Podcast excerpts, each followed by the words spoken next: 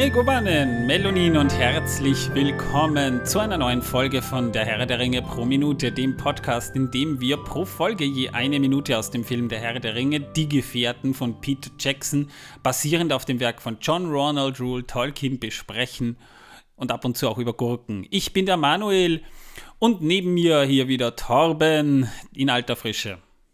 Hoffe ja, hallo ich. und herzlich willkommen zu unserem Podcast. Der Podcast, in dem wir Minute für Minute über Kartoffeln reden, über Gurken und äh, Rosinen hassen. Und ich hasse Rosinen. reden wir auch noch über Piraten, äh, Star Wars und äh, andere Dinge, die uns gerade in den Sinn kommen. Äh, ich bin der Torben und äh, ja, leider ist der Batman heute wieder nicht dabei. Wie geht's dir denn, Torben? Sag mal, wie geht's dir? Äh, naja, ähm, ich sitze hier, habe äh, kein Getränk von dir bekommen, du hast mir einfach kein Getränk gegeben. Ja, das musst du dir verdienen. Nach dieser Folge kriegst ja. du eins, wenn du brav bist.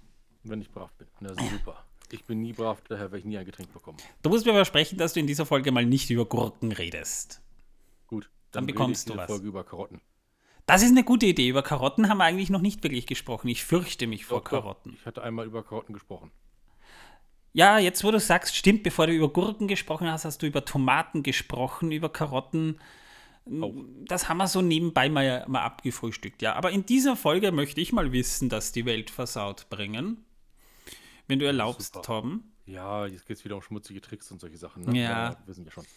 Denn bevor wir in diese Folge springen, Torben, weißt du, warum Piraten eigentlich Augenklappen getragen haben? Natürlich weiß ich das. Das weiß auch jedes Kind. Haben wir doch schon ganz früh gelernt. Weißt du, die bewerfen sich auch immer mit Dreck miteinander. Ich meine, sind ja schmutzige Gesellen, die Piraten. Schaut sie euch mal an. Alle sind sie immer dreckig. Ist ja klar. Also müssen sie sich ja mit Schmutz bewerfen und mit solchen Dingen. Und damit sie nicht dadurch geblendet werden können im Zweikampf, haben sie die Augenklappe auf dem einen Auge. Und das können sie jetzt aufs andere Auge wechseln und äh, ja, so sehen sie dann immer was. Das ist zum Teil sogar nicht mal so falsch. Aber das ist nicht der Hauptzweck. Eine Augenklappe. Eine Augenklappe ist sogar, so könnte man fast sagen, ein Vorläufer der Sonnenbrille gewesen. Und das ist auch derselbe Grund, warum man zum Beispiel auf U-Booten früher Sonnenbrillen trug. Du weißt ja vielleicht, dass der Kapitän eine sehr lange Zeit eigentlich unter Deck verbringt oder verbracht hat. Das liegt daran, dass er natürlich oft in seiner Kajüte gesessen ist, Berechnungen angestellt hat und so weiter und so fort. Und die Augenklappe und die ich Augen dachte immer, der hat dort über den Sinn des Lebens nachgegrübelt. Das wahrscheinlich auch nebenbei. Aber nicht nur. Nur äh, wenn du unter Deck bist, hast du sehr wenig Licht. Es gab ja damals keine elektrische Beleuchtung, wie wir sie heute kennen. Und Kerzen waren, gab natürlich Kerzenlicht und, und, und auch ähm, Laternen. Problem ist aber, das kannst du natürlich auch nicht immer unbedingt äh, in, in großen Mengen äh, anmachen, denn so viel Licht spendet das auch wieder nicht. Aber wenn du über Deck bist, dann, dann ähm, dauert es lang, bis sich das Auge daran gewöhnt, wieder eher, eher im Dunkeln zu sein. Und deswegen hatte der, der, der Kapitän, wenn er über Deck kam, immer eine Augenklappe, um ein Auge abzudecken, damit sich das dann nicht so, also damit das nicht dann lange braucht, um sich an die Dunkelheit zu gewöhnen. Und er dann im Prinzip arbeiten konnte. Das heißt, er war über Deck, hatte die Augenklappe oben, ging runter und wenn er wieder raufkam, dann hat er einfach das andere Auge abgedeckt und damit war dann, dann quasi die Möglichkeit gegeben, immer mit einem Auge voll in diesem Licht sehen zu können. Und deswegen trugen Piraten Augenklappen. Und das hat man später vor allem auch auf U-Booten so gemacht, wenn man mal nicht untergetaucht ist, sondern über Wasser gefahren ist und eben draußen war und nach feindlichen Kriegsschiffen, U-Booten und Flugzeugen Ausschau gehalten hat, trug man dann meistens Sonnenbrillen, denn wenn man dann wieder schnell runter musste, damit man dann sofort sehen konnte, was da unten vor sich ging. Denn sonst bist du halb blind, wenn du da unten bist und das ist nicht zielführend. Und das ist der eigentliche Zweck der Augenklappe. Aber das bist du auch nur für ein paar Sekunden, also bitte. Na, das dauert, es kann schon länger dauern. Es kann schon länger dauern auch. Also bis sich das Auge ja, an ein bestimmtes. Im Alter dauert es immer länger, das ist klar. Ja, also, also es, ist nicht, es ist nicht außer Acht zu lassen, dass es einen gewissen Wert und einen gewissen Sinn hat. Das Auge braucht dann doch eine gewisse Zeit, einfach um sich an bestimmtes Licht zu gewöhnen und entsprechend dann du auch deine Arbeit dort machen kannst. Denn wenn, vor allem, wenn du, wenn du genaue Berechnungen anstellen musst und schreiben und zeichnen musst, Da musst du wirklich gut sehen können bei diesem Licht. Bin ich froh, dass es in U-Booten Tageslichtlampen gibt. Heutzutage ist das schon ein bisschen anders, ja. Was haben wir in der letzten Folge besprochen? Wir haben Da über haben wir viel über Star Wars geredet. ja, ich mag Star Wars, weil es so magisch ist, ne? Also da, da, da, da, Ja, da jeden kämpfen sie, ja. da, da Ich kämpfen meine, sie, Lichtschwerter so, sind ja auch nicht technisch, sondern voll magisch, Alter. ja, die, die voll kämpfen so krass. mit Lasern und so, ne? Also, also ja, die, voll, die, krass, voll krass Laser, Alter. Hm, voll krass, ja, Mann, total, ja. Und über Jin haben wir geredet. Jin ist auch, nein, haben wir nicht. Das war was anderes. Das ist wahr. Also streichen wir das. Wir haben über Trolle gesprochen und haben einmal? Hm? Kann man die trinken? äh, du kannst wahrscheinlich versuchen, einen, äh, einen Trollmet zu trinken, aber ob der so bekömmlich ist, weiß ich nicht. Das werde ich dann nach den sieben Stunden auf dem Klo wissen. Wahrscheinlich, ja. Trollsuppe würde ich auch nicht essen. Also das, was, was Tombert und Bilder dann an Suppe fabriziert haben, wirkt nicht so auf mich, als würde ich das unbedingt essen wollen. Ja, mit Harry Potter Popel. Ich mag Harry Potter, weil er so magisch ist. Du, ich stehe ich steh, ich steh nämlich so total auf, auf Raumschiffe, weißt du? Ja, das verstehe ich völlig.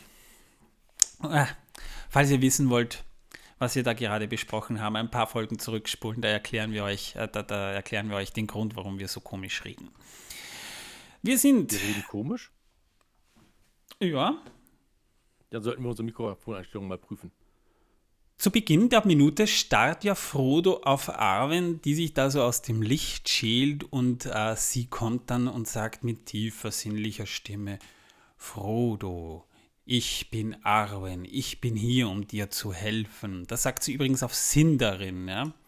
Wir sehen dann, wie Frodo wieder zickt, äh, äh, zuckt, zicken nicht, aber zuckt, ja. Äh, Und die Hobbits fragen sich, wer ist sie? Und Sam sagt, sie ist eine Elbenfrau. Und dann untersucht Arwen Frodo und sagt gerade, er schwindet. Es steht nicht gut um ihn.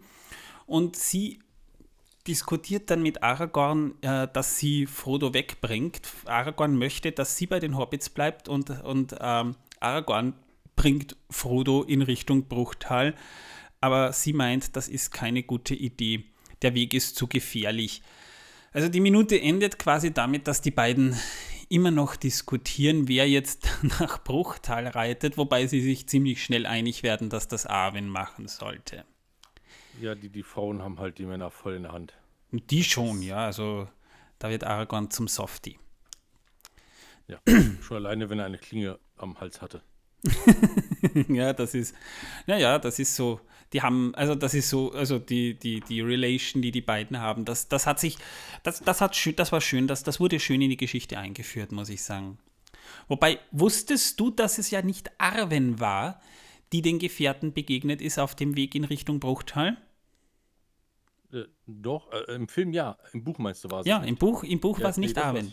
Das war ein anderer Charakter und das ist wieder ein Charakter, den man aus dem Film gestrichen hat, so wie Tom Bombadil.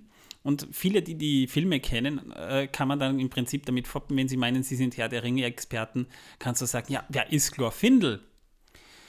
Denn im Buch reitet ihnen Glorfindel auf dem Pferd Asphalloth nach der Begegnung mit den Steintrollen am selben Tag noch entgegen.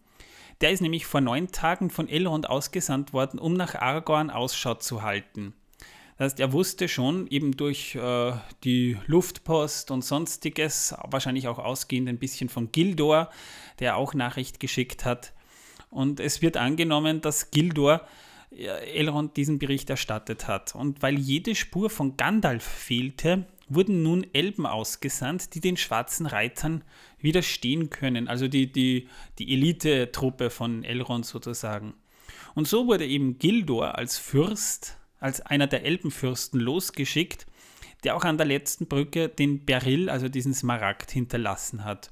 Dort vertrieb er nämlich drei Nazgul, welche die Brücke bewachten. Das heißt, die haben ja tatsächlich den Gefährten dort aufgelauert.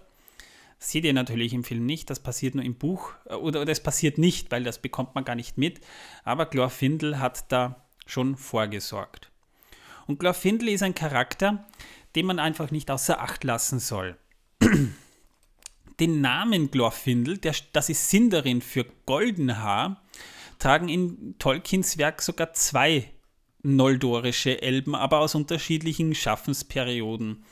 Glorfindel aus Gondolin, der im ersten Zeitalter auf der Flucht nach der erfolglosen Verteidigung seiner Stadt zu Tode kommt, und Glorfindel aus Bruchtal, der eben am Ende des dritten Zeitalters den Ringträger Frodo unterstützt. Also das ist quasi das, der, der Elb der Stadt Arwen eigentlich den Gefährten entgegenkommt.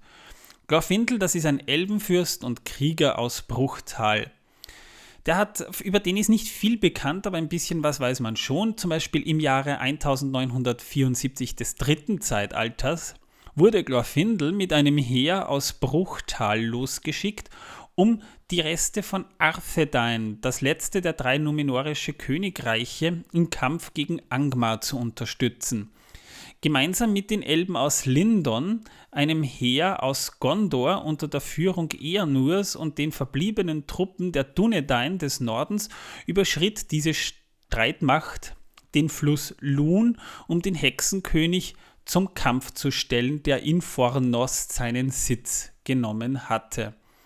Auf der Ebene zwischen dem Evendimsee und den Nordhöhen kam es dann zu einer großen Schlacht, in der Angmars Heer besiegt wurde. Der Hexenkönig floh mit seinen verbliebenen Truppen nach Norden in Richtung Karndun, der Hauptstadt Angmars, wurde allerdings von den Reitern Gondors mit Eamur an der Spitze an den Ettenöden eingeholt. Ein Trupp unter der Führung von Glorfindel stieß dort zu ihnen und Angmar wurde endlich vernichtend geschlagen, sodass westlich des Nebelgebirges weder Mensch noch Ork unter feindlichem Befehl am Leben blieb. Also Glorfindel war eigentlich einer der immer krassen, magischen, über. Also er war, er war sozusagen der Legolas von damals. Krass, ne? Von, Glorfin von Glorfindel stammt auch die Prophezeiung, dass der Hexenkönig von keines Mannes Hand fallen würde, da er ihn in die Flucht schlug, es ihm allerdings nicht gelang, den Nazgul zu töten. Die Weissagung bewahrheitete sich schließlich auch später auf der Schlacht auf dem Pelennor, aber da wollen wir jetzt nicht drüber reden. Wieder ein Fass, das ich aufgemacht habe und das wird noch sehr lang stehen. Das, äh, ja, äh, Ja. Ich werde abnehmen. Drei Wochen Kartoffeldiät. Jedenfalls wurde er am 9. Oktober, also ungefähr drei Tage nach Frodos Verwundung, von Elrond ausgeschickt, um nach dem Ringträger und nach Aragorn zu suchen, da eben diese Nachricht gekommen war, dass große Gefahr auf dem Weg sei. Er hat die Nazgul dann auf seinem Weg ähm, von der Brücke vertrieben und hinterließ dort seinen Elbenstein, das habe ich jetzt schon des Öfteren erwähnt, und er ist dann auch nach neun Tagen zu Frodo gestoßen, also so um den 18. Oktober herum. Also da waren sie schon gut einen Monat insgesamt unterwegs, die Gefährten. Also das müsste man mal rechnen. Ne? Aufgebrochen sind sie am 23. September. Also ist schon eine schöne lange Zeit. In Begleitung der drei anderen Das Hobbits. kommt, mir, Entschuldigung, das kommt mir im Film gar nicht so lang vor, muss ich sagen. Nö. Kommt sein, es kommt einem vor, als, wäre das, als hätte sich das alles auch die Begegnung Arwens und der Verwundung auf der Wetterspitze eigentlich in einer Nacht zugetragen. Aber im Buch liegen dazwischen etliche Tage, also zwölf Tage sind es, wenn ich jetzt richtig gerechnet so habe. lange, so lange driftet Frodo schon ins Geisterreich ab, meine Damen und Herren. Ja, der hat lang schon diese, diese, diese, diesen Splitter in, in der Schulter drin, ja. Heutzutage hätte er bestimmt schon eine Blutvergiftung gehabt. Mindestens, wenn nicht noch mehr. Naja, da, war- da war Aragorn ja mit seinem Atelas ja auch noch da. Er konnte das wahrscheinlich ein bisschen stoppen. Falls ihr wissen wollt, was Atelas ist, darüber haben wir in der letzten Folge ja gesprochen. Aber Haben interessant, wir Über Königskraut geredet? ja, Ach ja, das ist das Gleiche, genau. das ist das Gleiche, ja. Aber wer ist Arwen eigentlich? Und die bekommt ja im Film wesentlich mehr Screentime als im Buch. Im Buch, das kann ich jetzt schon mal sagen, da dass sie wirklich spricht. Da haben wir eigentlich nur ein, zwei Absätze am Ende von Die Rückkehr des Königs, wo sie tatsächlich mal auch was zu sagen hat. Also Tolkien hat ihr in der eigentlichen Geschichte des Herrn der Ringen eigentlich sehr, sehr wenig Raum gegeben. Wie eigentlich allen Frauen. Na, Galadriel, Eowyn, ja, zwei Ausnahmen, stimmt. Mir fallen jetzt gerade auch nur zwei, also viele sind es nicht. In ja, diesem Fall ist es halt dann auch ständig was zu sagen. Hm? Dafür haben die Männer ständig was zu sagen. Sie sind nur am Schwallen. Ja, das ist wahr. Die verrichten die großen Taten. Arwen wird ja auch Undomiel genannt und ist die Tochter von Elrond und Celebrian. Galadriel und Celeborn waren ihre Großeltern mütterlicherseits. Also Galadriel ist quasi die Oma von Arwen. Arwen wurde im Jahre 241 des dritten Zeitalters geboren. Die ist also um die 2800 Jahre alt zu dieser Zeit. Also noch nicht so alt. Boah, wenn du bedenkst, die, die, die, die, die hat sich aber auch verbessert. Ne? Die hat sich einen sehr jungen Hüpfer genommen. Ne? Also mit, mit 2800 Jahren sich einen 87-Jährigen zu schnappen, holy moly. ja. Was hat die in der Zeit eigentlich getan? Äh, in den 87 Jahren, seit er geboren ist? Nein, sondern in den 2800 Jahren davor hatte sie vorher auch eine Beziehung. Ich meine, was macht man als Elbin? Nicht. Oder doch? Ich weiß es nicht. Was macht man als schärfste Elbin in, in, in der Stadt eigentlich? 2800 Jahre lang. Ja, wahrscheinlich sitzt man da und lernt ersticken. Wird das nicht auch lang? Benehmen. Wird das nach 50 Jahren dann nicht auch langsam langweilig? Also Elben, die Nein, denen, erst nach 70 Jahren. Achso. Ja, aber da, da, da fehlen dann immer noch 2730 Jahre. Was macht man da? Äh, da lernt man dann Schwimmen und Bogenschießen, Reiten, ein bisschen Magie beherrschen, weil ja alles so voll magisch ist. Und äh, nebenbei lernt man wahrscheinlich auch noch ein bisschen Gefolgsgeschichte. Die könnten nebenbei und auch ein Jurastudium machen. Kunstgeschichte studieren. Die könnten einige Sachen machen. Also, ja, aber es wird irgendwann wird es langweilig. Naja. Ja, übrigens, wenn wir schon mal bei Singen und Musik sind, mir ist vor kurzem etwas aufgefallen. Und zwar äh, ständig werden äh, Mozart und Bach zusammen genannt, aber Salieri äh, äh nennt kaum jemand. Finde ich sehr merkwürdig. Ja, ja, ich, ich weiß, was du meinst. Salieri, das ist so. Salieri ja. ist so der Dobby unter den Musikern. Ja, sehr schade eigentlich. Ja war eigentlich auch, er war ja Mozarts größter Konkurrent und er war ja selbst auch ein Genie. Aber er, er, er, er stand halt immer im Schatten Mozart und, und die hatten ja einen totalen, eine, eine totale Rivalität, die beiden. Ja? Also die ganzen Rap-Battles, die es heutzutage gibt, ja, wo sie sich gegenseitig irgendwie abmurksen, sowas in der Richtung, das gab es damals auch schon unter Mozart und Salieri zum Beispiel. Ja, und ich denke auch, also ich habe mich äh, über Salieri zwischenzeitlich mal sehr informiert gehabt für ein Schulprojekt. Ich denke auch, er könnte der Einzige gewesen sein, der wirklich Mozart richtig verstanden hat. Ja, Mozart war sowieso ein Exzentriker. Das muss man mal dazu sagen. Er, er, galt ja auch immer als sehr exzentrisch. Er war ja, er war ja schon als Wunderkind bekannt. Er, er hat ja mit sechs Jahren schon am Hof von Maria Theresia gespielt. Also. Ja. Also so gesehen, so gesehen, Salieri war, war Mozart immer seinen Status auch sehr neidig. Das kann man sagen, ja. Aber das war wieder Wissen, das diesmal ausnahmsweise nicht die Welt versaut, denn das ist gut, wenn man es weiß, es ist nicht uninteressant. Gibt übrigens einen tollen Film über Mozart, wo diese, wo diese Rivalität auch schön aufgegriffen wird. Die, der heißt Amadeus. Könnt ihr auf Blu-ray erwerben. Ja, übrigens ein äh, recht angenehmer Film. Ja, der ist, also als Biografie ist er wirklich sehr vertretbar. Er hat ja auch den Oscar als bester Film zurecht gewonnen. Und ist cool synchronisiert, muss man sagen. Also da ist die Synchronisation, die neue Synchronisation sogar ziemlich gut geworden. Also könnt ihr euch auf jeden Fall mal geben. Aber wir wollten ja eigentlich über Arwen reden, ne? Ja, wollten wir. So wie ihr Vater zählt auch Arwen zu den sogenannten Halbelben. Das bedeutet, dass sie sich zwischen einem Leben als Elb oder als sterblicher Mensch entscheiden muss oder kann. Im Film wird Arwen von der Schauspielerin Liv Tyler verkörpert, aber da bekommt sie wesentlich mehr Screentime. Und über Liv Tyler sprechen wir in einer späteren Folge dann auch noch. Arwen trägt eine Halskette, die den Abendstern symbolisieren soll. Also ihre Rolle betrifft also ist eine der auffälligsten Änderungen eigentlich im Film, kann man sagen. Und die ist nicht mal unbedingt die schlechteste. Ich muss sagen, dass man Arwen wesentlich mehr Raum gibt und auch der Liebesbeziehung, weil eine, Liebe, eine Liebesgeschichte in einer Geschichte muss irgendwie sein, damit es im Kino gut ankommt. Und dass das ein bisschen mehr Raum bekommt, finde ich persönlich eigentlich eine, eine gute Entscheidung von Peter Jackson gewesen. Da war ja am Anfang auch, das glaubt man ja heutzutage nicht mehr, aber da war ja am Anfang, Anfang auch sehr viel Hate seitens der Community dabei. Ja, Arwen, das geht ja gar nicht und, und das ist ja, das ist ja, das, das muss ein Mann sein und ja, also gab es auch einige Geschichten schon damals. Das ist nicht erst heute so mit der Herr der Ringe-Serie.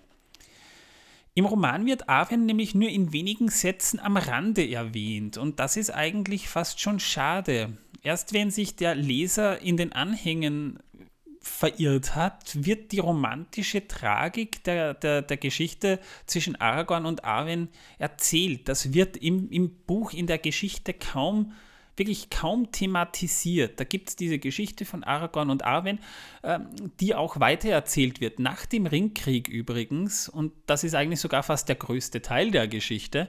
Und da könnt ihr nachlesen, äh, wie sich diese Liebesgeschichte entwickelt hat. Also Tolkien hat schon ein Faible für tragische Liebesgeschichten, siehe Beren und Luthien, und die Geschichte von Aragorn und Arwen ist dem nicht ganz unähnlich. Deswegen ist es meiner Meinung nach verständlich, dass Peter Jackson dieser Liebesgeschichte, die im Herrn der Ringe halt wirklich nur so irgendwie zwischen den Zeilen so ein bisschen halb herum spielt, dass er, dass er dem mehr Raum geben wollte. Und äh, das ist ja jetzt nicht nur zur Freude der Filmbosse, die sowas natürlich gerne haben, weil sowas ein guter Publikumsmagnet ist. Es macht meiner Meinung nach auch handlungstechnisch Sinn. Und der Name Arwen, der ist auch Sinn darin. Also Undomiel ist ihr Beiname als Abendstern, aber ihr Name, also, also Arwen bedeutet auf Sindarin so viel wie königliche Maid. Das ist also die Bedeutung ihres eigentlichen Namens. Ich muss sagen, die haben ihren Kindern echt komische Namen gegeben. Das wäre so, als würde ich meinen Sohn Ahornblatt nennen und äh, meine Tochter Wiesenrotblume.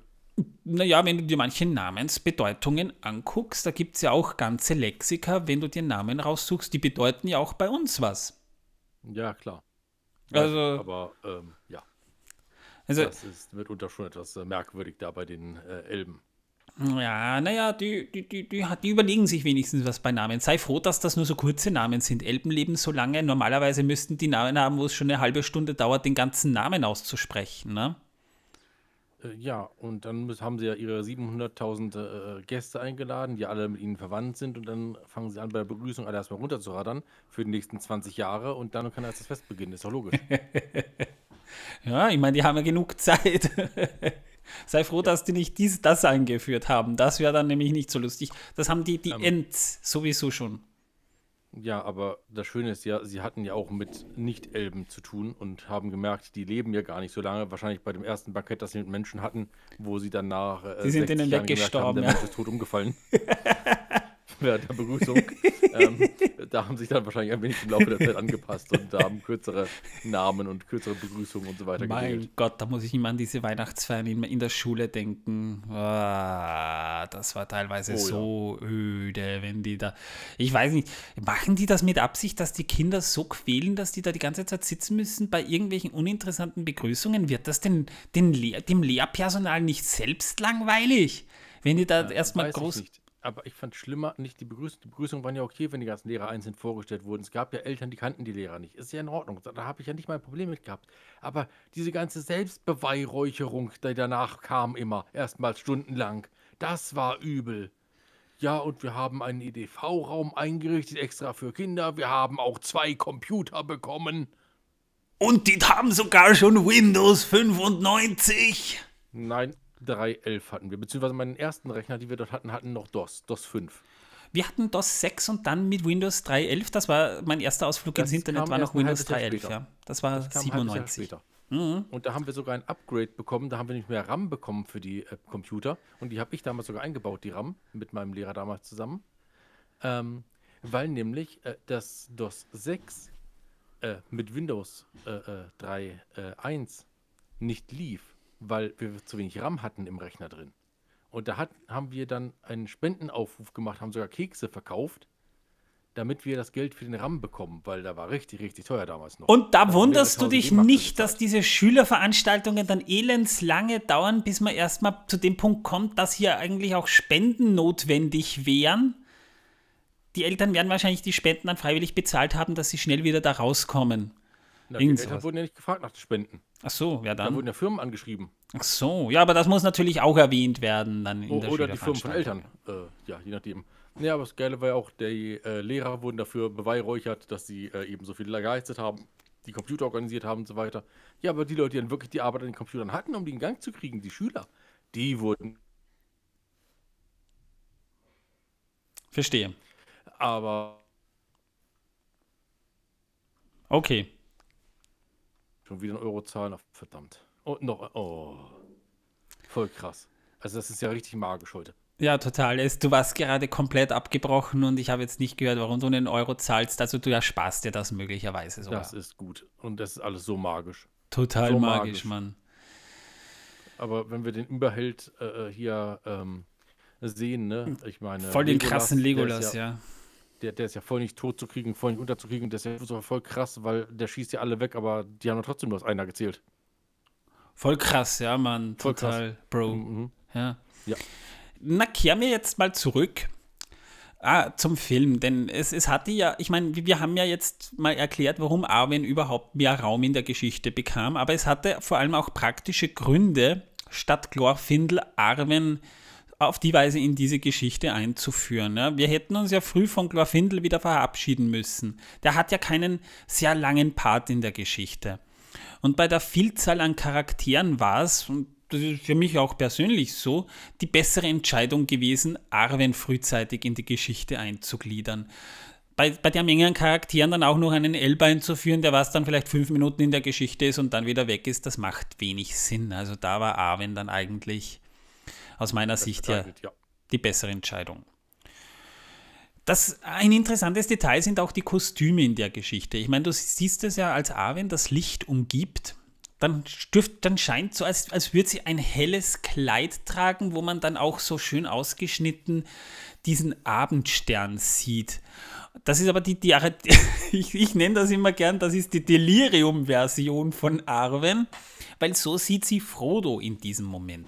Frodo sieht also aus seiner Geister, Delirium, krassen, magischen Dingens da eben die wahre Elbin. Ne? Aus seinem magischen Wahn. Ja, genau. Sie trägt ja einen eher dunklen Mantel mit Cape, ne? Und das sieht man dann gleich darauf. Also, falls ihr euch jetzt wundert, warum sie plötzlich dann andere Kleidung in der Szene trägt, das ist einfach, äh, äh die, die, das ist kein Regiefehler, das ist wirklich bewusst so gemacht. Sie brauchten ja, ja für. Das ist einfach äh, hier Fotos, äh, Fieberwahn. Genau. Sie brauchten ja sowieso mehrere Mäntel und Umhänge für die verschiedenen Szenen, weil äh, kommt ja dann auch noch zu dieser, dieser, dieser Verfolgungsszene. Und äh, zum Beispiel die Nachtszenen, die benötigen ein wallendes Cape, das man ein bisschen so hervorhebt, wie sie da so auftritt. Und äh, da müssen auch die, die Konturen der, der Elbenfrau so ein bisschen betont werden. Das hat auch eine bisschen andere Farbe, damit das auch mehr nach Nacht aussieht. Zu Pferden äh, musste sich natürlich auch ihr Mantel entsprechend bewegen, um die Wirkung zu erzielen. Und äh, deswegen hatte Liv Tyler und ihr Double, zum Double kommen wir später dann noch, die hatten auch mehrere Versionen dieses Kostüms mit verschiedenen Schwerpunkten, damit sich die, die Gewänder entsprechend auch mit dem, mit dem Pferd bewegen. Und diese Szene da, äh, in der sich eben Aragorn und Arwen mehr oder weniger äh, streiten, diskutieren, also sie diskutieren. Die wurde zweimal gedreht und zwar einmal sehr früh. Und das war tatsächlich eine von Liv Tylers ersten Szenen. Und dann nochmal gegen Ende der Dreharbeiten mit veränderten Dialogen, die besser in die Handlung reinpassen. Denn sie sagte ja dann, wir müssen ihn zu meinem Vater nach Bruchtal bringen. Das war im ersten Dialog nicht drin, aber es macht Sinn, wenn man gleich zumindest weiß, dass Arwen die Tochter von Elrond ist, der ja vorher auch schon im Film mal erwähnt wurde. Ja, man hat ja da auch gesagt, man möchte ein paar Parallelen setzen, damit schon äh, Charaktere, die später kommen, äh, angeteasert werden. Erstens mal das und zweitens mal, es macht Sinn, dass wir wissen, wer Arwen ist. Und das wüssten wir nicht, sonst wäre es irgendeine Elbin. Ne? Und das ähm, macht schon Sinn. Sie ist ja im Prinzip eine Elbenprinzessin. Und das ist schon ganz gut, wenn das so ein bisschen angeteasert wird. Im Zeichentrickfilm war der, der aufgetaucht ist, ja eigentlich Legolas. Ne? Das war Legolas, das war auch nicht Glorfindel, ja. das war Legolas, das stimmt. Das ja. war Legolas, ja. Mhm. Verrückt, verrückt. Ja, wie ja, gesagt, Glorfindel. Gleiche, gleiches Teil mit drei verschiedenen Personen. Yeah. Glorfindel ist, ist, ist, ist tatsächlich der Gearschte. Er ist ein verdammt wichtiger Elb, aber in keinem der Geschichten kommt er vor. Also, das hat er eigentlich auch nicht verdient, der Arme. Nee. Aber es gibt eine Spielkarte beim Herr der Ringe Kartenspiel zum Film. Da taucht Glorfindel als Spielkarte auf aber das ist eigentlich ein anderer Elb, den man nur einfach als Glorfindel in, die, in den dritten Teil der Geschichte eingeführt hat. Das ist aber eigentlich ein anderer Elb. Äh, später bekannt als Lindir, aber eine ganze Zeit über, und dem möchte ich in späterer Zeit noch eine Folge widmen, widmen als ein Elb namens Figwit. Damit habe ich wieder ein Fass aufgemacht. Und mir ist gerade noch ein Filmcharakter eingefallen, der so ein Ende nicht verdient hat. Die auch? Haldir? Nein, Han Solo. Ja, Han Solo ist. Na, Han Solo kommt aber wenigstens vor. Ja, ja. das auf jeden Fall. Mhm. Aber so ein Ende hat er trotzdem nicht verdient. Nein, hat er nicht. Gut, abschließend. Du äh, hast ja mitbekommen, dass bei dieser Szene, als Arwen auftaucht, so eine schöne Mezzosopran-Stimme singt und sie singt was Elbisches, also auch wieder auf Sindarin wird gesungen.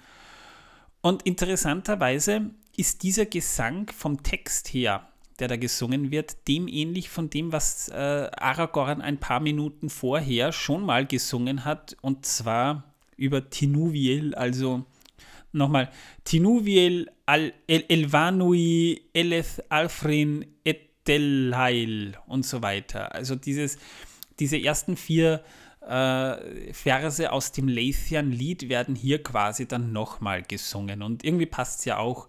Tinuviel, the Elven fair, immortal maiden, elven-wise, about him cast her shadowy hair and arms like silver glimmering. Da wird eine schöne Parallele zwischen Arwen und Tinuviel und Arwen ist ja sogar eine Nachkommin Tinuviels, das muss man ja mal dazu sagen. Aber über diesen Stammbaum reden wir nochmal einen anderen Mal. Und deswegen passt es auch, auch in Bezug auf die tragische Liebesgeschichte zwischen Aragorn und Arwen. Gut, damit wären wir durch mit dieser Minute. In der nächsten Folge ist dann hoffentlich unser Batman wieder dabei. Nein, ist er nicht. Und da reden wir dann über eine Sprache, die wir jetzt schon des Öfteren gehört haben. Wir sprechen mal über Elbensprachen und wir reden auch über die Darstellerin von Arwen namens Liv Tyler. Wird also wieder spannend. Torben wird wahrscheinlich auch wieder sein Wissen zum Besten geben. Ich hoffe, euch hat die Folge gefallen. Wir hören uns dann in der nächsten Folge dann auch hoffentlich wieder. Ich sage mal Tschüss, bis zum nächsten Mal. Ciao.